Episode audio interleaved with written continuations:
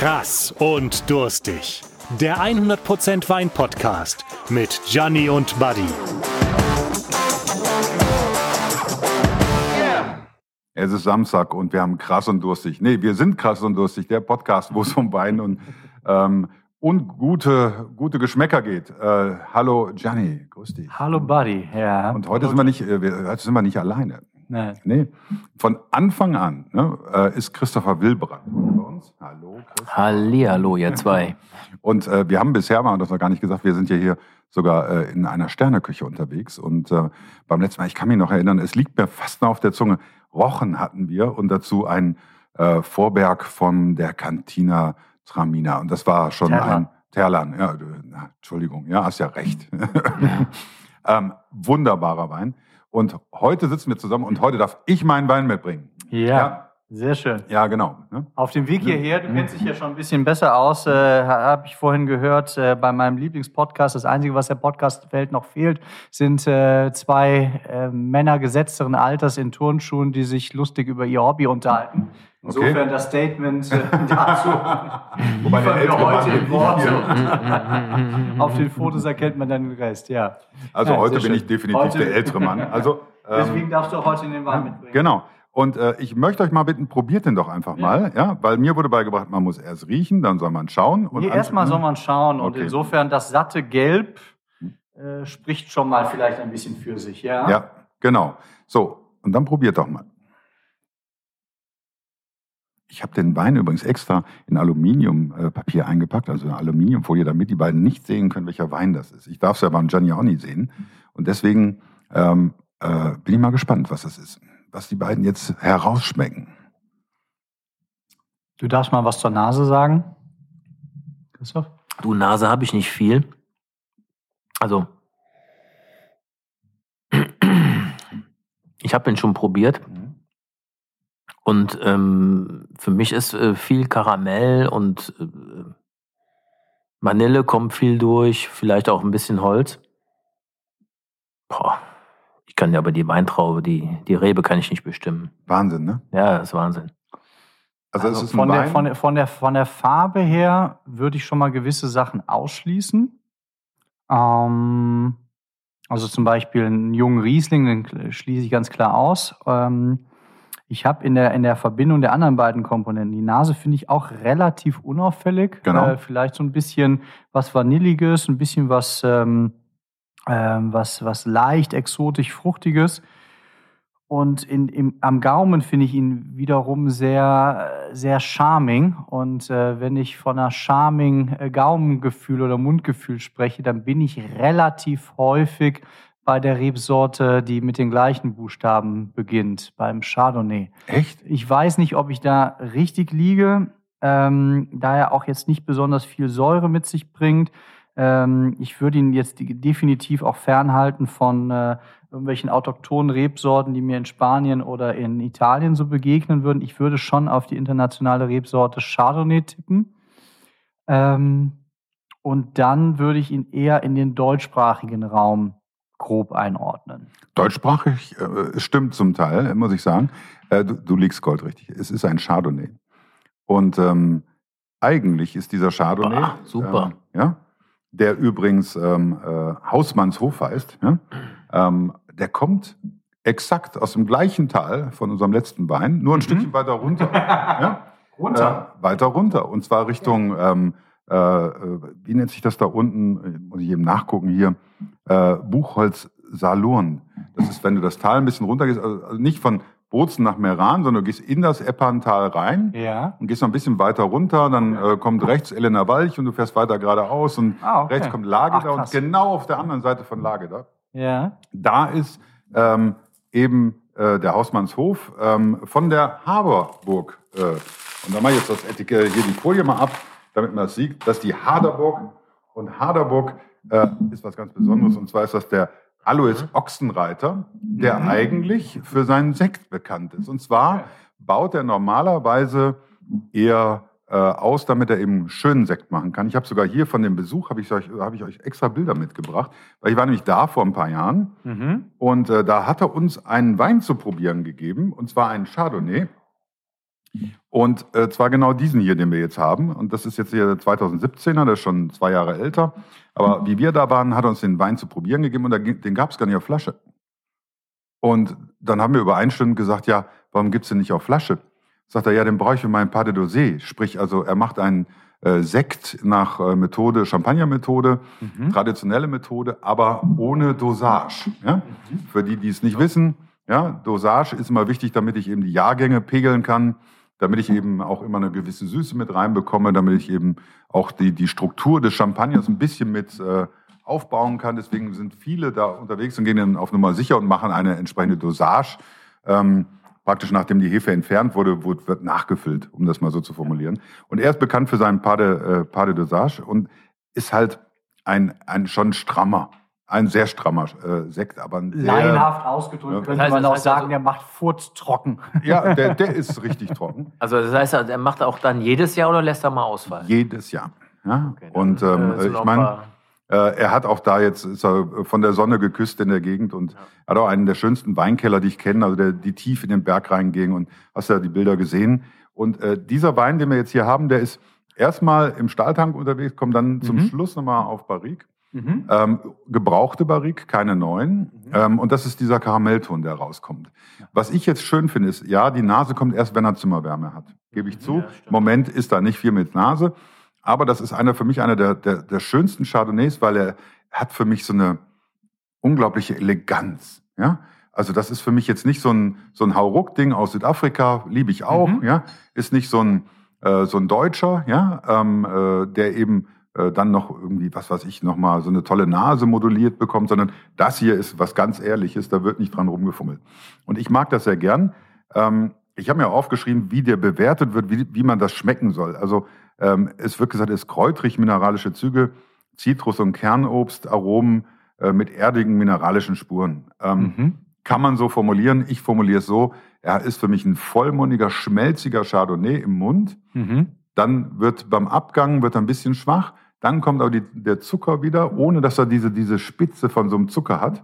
Und hat so eine Frucht im Mund, die mir richtig Spaß macht und immer noch so ein bisschen Speichel im, ja. im Rachenraum lässt und auch so Lust auf mehr macht. Aber es ist kein Saufwein. Ach, wie schön du das erklären also kannst. Hätte, wenn ich dein ja. Vokabular zur Verfügung hätte, wäre ich in meinem Job richtig erfolgreich. Hm. Nein, ich, find, ich es Ich bin Berater, ich kann ja so ein Buch schreiben, wenn du willst. ich finde das unglaublich treffend äh, formuliert und wie du schon gesagt hast, je wärmer er wird, das ist bei jedem Wein natürlich so, entwickelt er sich. Ähm, du hast ihn eben frisch geöffnet. Ähm, wie du schon sagst, also diese Zitrus-Typizität entwickelt sich nach und nach. Und ich finde ihn wunderbar. Er ist wirklich ein Paradebeispiel für einen Chardonnay. Mhm. Also der nicht irgendwie durch ein besonderes Terroir oder durch eine besondere Ausbauart überlagert wird, wobei man hier vorsichtig sein muss. Ausbauart, du hast es eben erwähnt, ähm, im ähm, Barrique. Mhm. Und das ist eben äh, genau das. Das tut einem Chardonnay grundsätzlich sehr, sehr gut. Verleitet viele, die in Vorurteilen, in Klischees denken, natürlich immer zu dem, äh, zu diesem Pauschalurteil. Fass schmeckt immer nach Holz und Holz überlagert alles. Und das ist sicherlich ein Vorurteil, ähm, was äh, vielleicht früher auch manchmal zutreffend war. Gerade damals als äh, Chardonnay, so mittlerweile als fünftgrößte Rebsorte weltweit, so den Siegeszug aus dem Burgund kommend äh, weltweit angetreten hat, dann gerade in der neuen Welt vielleicht ein bisschen zu viel des Guten getan hat. Ja gut, da wurde so ja auch, ge, da wurde auch geflaked. Wurde auch ge, geschippt, ähm, genau, äh, wie es äh, eben hergab. Und grundsätzlich aber immer dieses Thema fassbar aus, weil man, man hat halt zwei unterschiedliche Philosophien dahinter. Entweder ich will dem Wein etwas geben oder ich will dem Wein etwas nehmen. Ich will ihm etwas geben, in dem Fall denk mal an einen äh, klassischen Rioja Tempranillo Wein, äh, der ist äh, relativ arm an Körper, relativ arm an Würze, äh, an Farbe vielleicht auch. Den gebe ich in mittlerweile, wenn ich im, im modernen Weinbau im Rioja rede, den gebe ich in ein kleines Fass hinein, das möglichst viel abgibt an Würze, an Tannin, an Struktur. Ähm, dort gebe ich dem Wein was, gebe ich den Wein in ein größeres Fass. Äh, wir hatten äh, vor ein paar Folgen den, den, äh, den alte Rebenwurzel echt Enkirchner Mhm, Steffensberg ja. von Villa Hüsken, gebe ich den in ein großes Fass, dann möchte ich ihm nur was nehmen. Das heißt, Mhm. was möchte ich ihm nehmen? Ich möchte ihm ein bisschen diese Frische nehmen. Ich möchte ihm kontrolliert ein bisschen Sauerstoff hinzufügen, dass sich gewisse Aromen fein entwickeln können. Aber grundsätzlich möchte ich ihm diese Jugendlichkeit ein Stück weit nehmen. Und das sind eben zwei verschiedene Philosophien, die damit zu tun haben, ähm, was, äh, wie, wie groß das Fass ist im, im Verhältnis zum Wein, das es beinhaltet. Je größer, desto eher habe ich eben, äh, desto weniger gibt das Fass ab. Äh, benutze ich es einmal, zweimal, dreimal oder im Wird's Fall von Riesling ne? äh, d- 30 Mal genau und eben ähm, wo kommt das Holz her, toast ich es, wie stark toast ich es und deswegen ist es so, so falsch zu sagen, ich mag keine Weine, die im Holz ausgebaut sind, wie zu sagen, ich mag keine Klaviermusik, weil ein Klavier kann ich auch unterschiedlich einsetzen. Ich, ich glaube auch, es kommt auf die Menge drauf an. Also ähm, ja, du kannst halt, es gibt durchaus den einen oder anderen Chardonnay, äh, insbesondere bei Chardonnay aus der neuen Welt sozusagen, Mhm. wo halt äh, du das Gefühl hast, die haben direkt aus dem Obi noch was beigelegt, ja, und ähm, das ist nicht lecker. ähm, also das ist dann, äh, das ist auch meistens ein Wein, wo ich am nächsten Morgen das Gefühl habe, ähm, äh, ich bin auf der A3 äh, von einem LKW überrollt worden, äh, weil eben, ich sag mal, Weine, wo zu viel dran modelliert wird, extern zusätzlich nach eigentlich der Fertigstellung des Weins, hast du natürlich oft das Thema, ähm, dass das nicht die besten sind. Ja? Es geht halt auch oft einher mit, äh, mit anderen Mitteln. Also wenn man schon dazu greift, Chips reinzuschmeißen oder mit besonders getoasteten Fässern etwas zu, in den Wein zu bringen, was vorher nicht dort ist, dann ist eben auch relativ naheliegend, dass man vielleicht mit Reinzuchthäfen arbeitet, wo, die man an- und ausschalten kann ähm, mit, der, mit der Temperatur, wo man eben genau einen Geschmack erzielt, äh, dass man vielleicht auch ein bisschen eher ein bisschen zu viel schwefelt. Ähm, insofern, das sind wahrscheinlich einfach, ähm, du hast einen Anhaltspunkt und du gibst gewisse äh, weitere Verarbeitungsschritte hinzu, die genau eben zu diesem Kopfschmerz am nächsten Tag führen. Ja, manchmal reicht ja auch einfach nur eine, ein Sack Zucker. Ja? Also äh, habe ich mir auch schon erzählen lassen. Äh, Christopher, äh, was denkst du denn, ähm, was würdest du dazu kochen? Zu dem Wein hier ähm, würde ich auf jeden ja, du kannst auch ein Stück Fleisch machen, klar, was Helles vielleicht. Jetzt, wir haben jetzt Frühjahr, du kannst äh, Zicklein würde sehr gut passen, finde ich jetzt nicht schlecht, ja. Also, äh, aber du kannst aber auch einen schönen äh, Fisch dazu. Mhm. Also einen schönen kräftigen Fisch, der da auch so ein bisschen Kontra bieten kann. Also von daher würde ich sagen, ist sehr, sehr äh, ergiebig, was, was das Spektrum an, an, an, äh, an, an Gerichten da bietet. Mhm. Also da muss ich sagen, äh, das ist ein toller Wein. Der passt echt zu allem. Also wenn einer keinen Rotwein möchte, dann ist er eigentlich im Hauptgangbereich auch da sehr gut aufgestellt. Ja. Also äh, das ist eben das, was uns damals auch äh, fasziniert hat. Also Hausmannshof ist die Ecke, wo eben Mhm. angebaut wird und ähm, äh, die liegen da zwischen 350 und 550 Metern über Meeresspiegel Ein Besuch Ähm, wert. und ist ein Besuch wert. Also auch ich ähm, habe hier von unserem Besuch so ein paar Bilder mitgebracht, ähm, äh, da wir keine Handys benutzen, Da wenn wir liegst du unterm Podcast Fass. machen. Da liege ich sozusagen unterm Fass und ähm, mit unserem Freund Helfried waren wir da unterwegs, der äh, und mich auch mit Alois da bekannt gemacht hat. Und Alois ist jemand, der ähm, sagt, er will immer was Reelles tun. Deswegen haben die auch nicht so x verschiedene Weine. Mittlerweile haben sie ein paar, ein paar mehr, aber äh, sie haben äh, Hauptkonzentration eben auf den Sekt und darüber hinaus dann eben das, was der Hausmannshof da abbildet, äh, sprich eben ähm, die ein Sauvignon Blanc, Chardonnay und so weiter. Es gibt denen auch nochmal eine Nummer äh, hochwertiger sozusagen. Äh, mittlerweile gibt es noch eine andere Lage dazu und ich finde es eigentlich so schön, weil wenn du dieses Tal dir anguckst, wie viele unterschiedliche Geschmäcker da rauskommen, ja, das ist so faszinierend. Und äh, wir hatten ja den, äh, die Cantina Terlan hatten wir da und ähm, ähm, auch andere Weine, äh, die ich sehr bevorzuge, kommen aus der Ecke. Lage da ist ja auch wiederum ähm, äh, da in der Ecke. Es ist echt faszinierend. Und was ich jetzt gut finde, ist, ähm, du hast ja in diesem Tal hast du mehrere verschiedene Terroir, Terroirs, heißt das, ne? Terroirs, genau, Ja, als du- ähm, ja. Sammelbegriff für verschiedene. Genau. Und das ist jetzt wirklich der lehmhaltige Boden auf der anderen Seite des Tals, Mhm. ähm, der auch sehr kalkhaltig ist. Und Ja. das merkst du dem Wein auch an. Also ich finde, er ist sehr mineralisch, ja, auch gerade jetzt so im Nachgang. Ich habe jetzt drei Minuten nichts getrunken Mhm. und habe jetzt so einen mineralischen Geschmack im Mund. Den ich aber nicht schlecht finde, der äh, auch so ein bisschen salzig kommt, ein bisschen Mhm. würzig. Ja?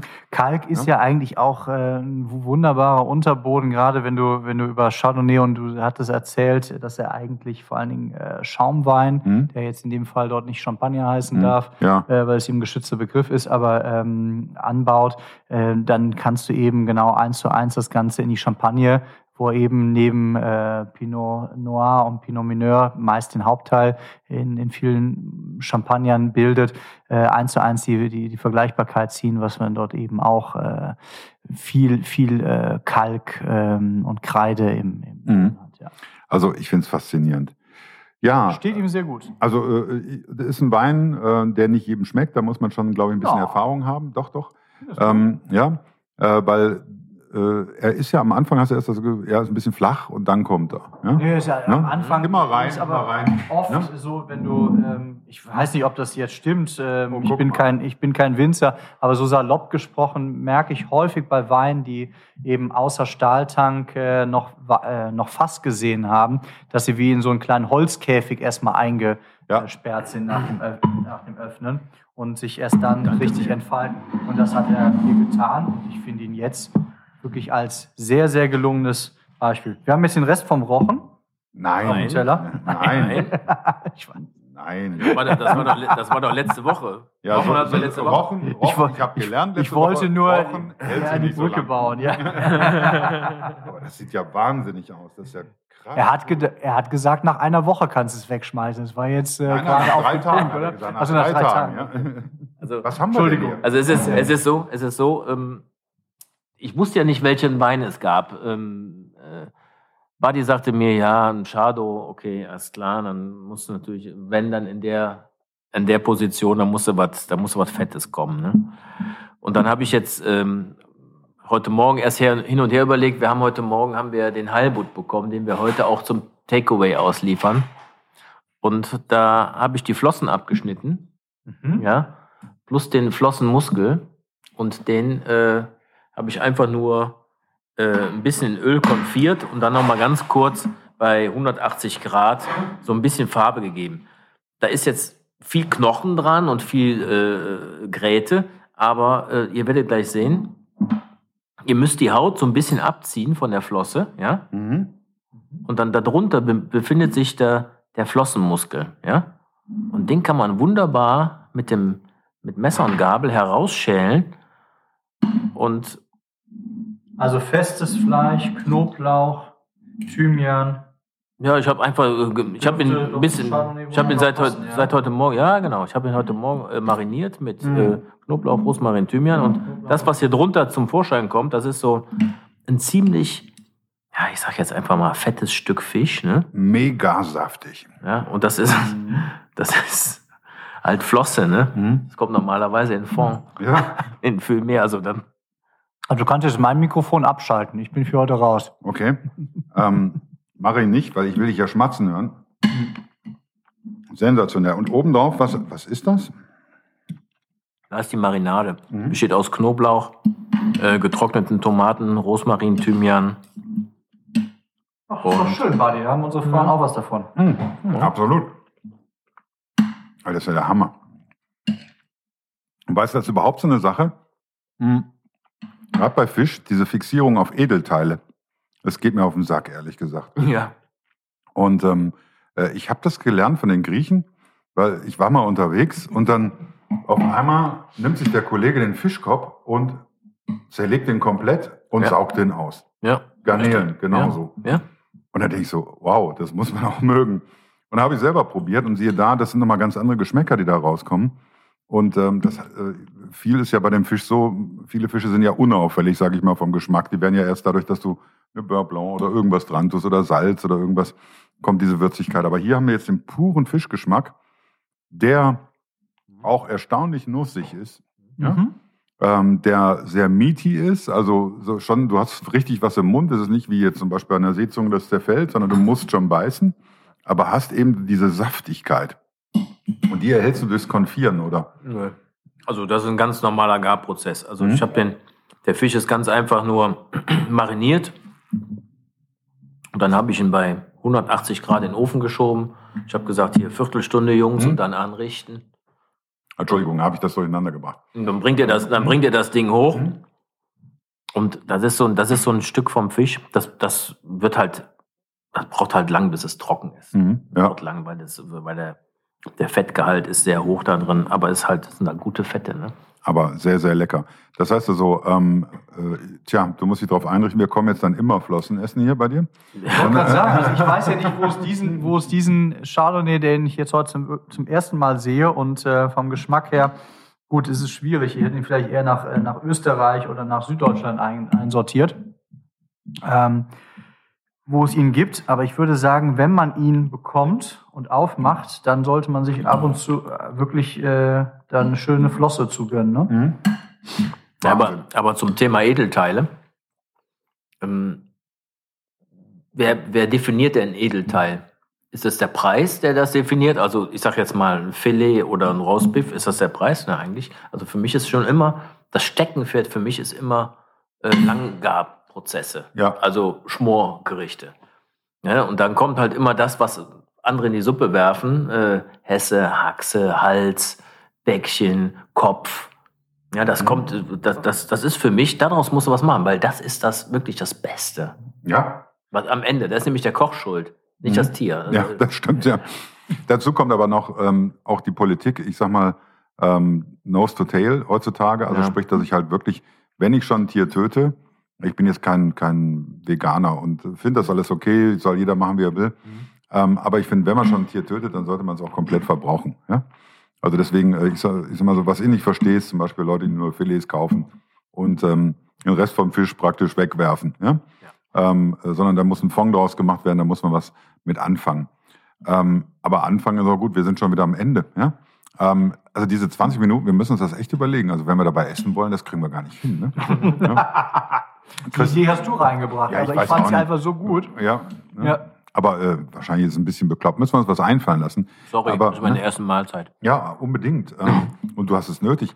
Und ähm, Aber ich finde, wir haben auch alles gesagt. Wir essen einfach in Ruhe weiter Genau. und äh, der, der Zuhörer kann sich jetzt was Eigenes kochen. ja, und jetzt stellt euch mal einen tollen Chardonnay vor. Mit so ein bisschen karamelliger Note.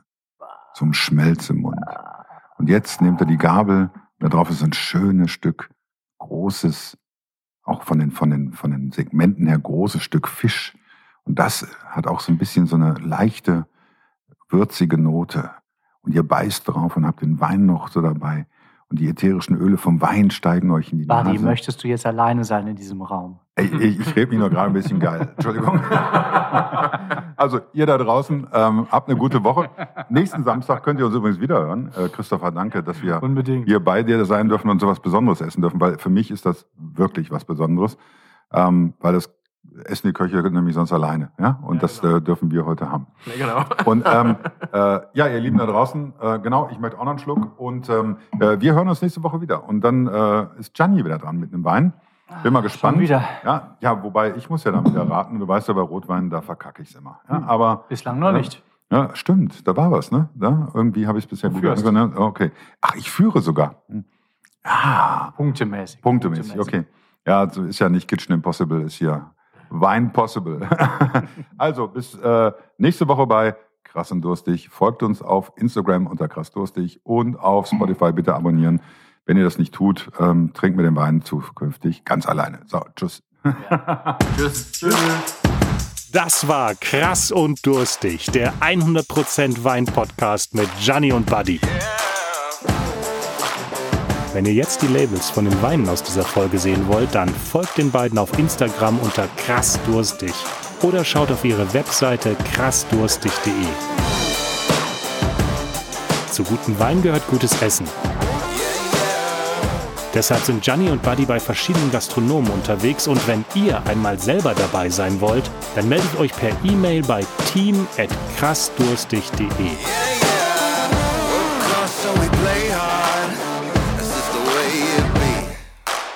Lasst auf jeden Fall ein Abo auf Spotify da, denn nächste Woche kommt die nächste Folge. Danke fürs Zuhören und tschüss bis nächste Woche, sagen Gianni und Buddy.